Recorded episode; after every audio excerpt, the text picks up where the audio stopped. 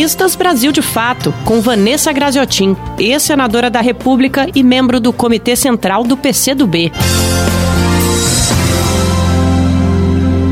Olá. Com a conclusão do processo eleitoral nos municípios brasileiros, a realização do segundo turno no último domingo, estamos percebendo que a imprensa força a mão para tentar dizer ou vender a opinião de que os dois extremos foram derrotados, ou seja, a extrema-direita e a extrema-esquerda. O que não é verdade, o que não corresponde aos fatos. Primeiro, creio que o segundo turno apenas reforçou o fato de que o grande derrotado, esse sim, do processo eleitoral, chama-se Jair Bolsonaro. Não apenas pela votação pífia dos partidos pequenos que fazem parte desta extrema-direita e que estão ao redor do presidente da República, mas pelo fato de que quase a totalidade dos candidatos que ele apoiou diretamente não apenas terem sido derrotados nas eleições, mas por terem sofrido uma derrota fragorosa. Então, acho que o segundo turno das eleições ele destacou com mais força isso. Obviamente que quem mais ganhou espaço, que aliás manteve os espaços que tinham, foi a direita. A direita, seja ela a direita neoliberal ou a direita que se agrupa no chamado centrão.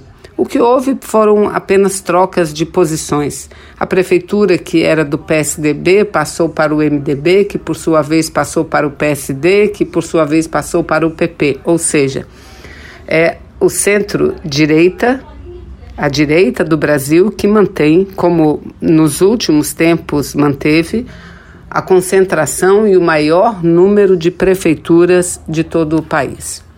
Creio que de nosso lado, do lado das oposições, da esquerda, nós que defendemos um projeto de nação independente, soberana, uma nação que se desenvolva de acordo com as suas potencialidades, nós que somos contrários a esse projeto neoliberal, nós precisamos extrair desse processo eleitoral algumas lições. A primeira é a importância e a necessidade de uma unidade, de a formação de uma frente progressista para que possamos disputar em condições de igualdade as eleições que se avizinham as eleições de 2022. Então, a formação de uma frente ampla, porém progressista, antineoliberal, é fundamental.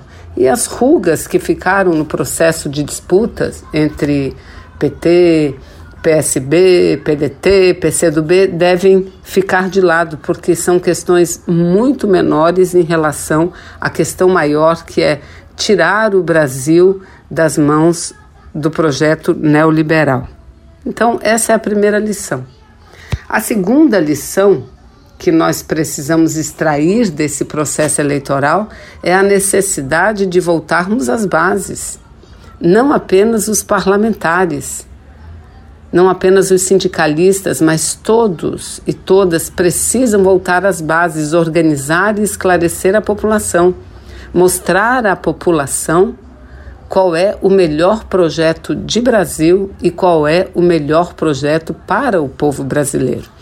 E nesse aspecto, eu creio que o que vai pesar para 2022 não é tanto, não será tanto o resultado dessas eleições, será sim a situação econômica do país. E tudo indica que a situação econômica do país é de deteriorização e também pelo fato de que Bolsonaro sinaliza para superar os problemas econômicos pelo caminho errado, pelo caminho da contenção de gastos, pelo caminho da retirada de direitos, pelo caminho da diminuição ou congelamento dos salários dos trabalhadores. Por esse caminho, não superaremos a crise e traremos mais sofrimento para o Brasil. Então, creio que, fim desse processo eleitoral municipal, Precisamos arregaçar as mangas e ir à luta, fazer oposição não apenas quanto à forma do governo Bolsonaro, mas, sobretudo, contra o governo e o conteúdo do governo Bolsonaro. E isso devemos fazer de forma coesa, unidos, o conjunto dos partidos progressistas e avançados do nosso país. Fala Vanessa, diretamente para o Brasil de Fato. Você ouviu Vanessa Graziotin, ex-senadora da República e membro do Comitê Central do PCdoB.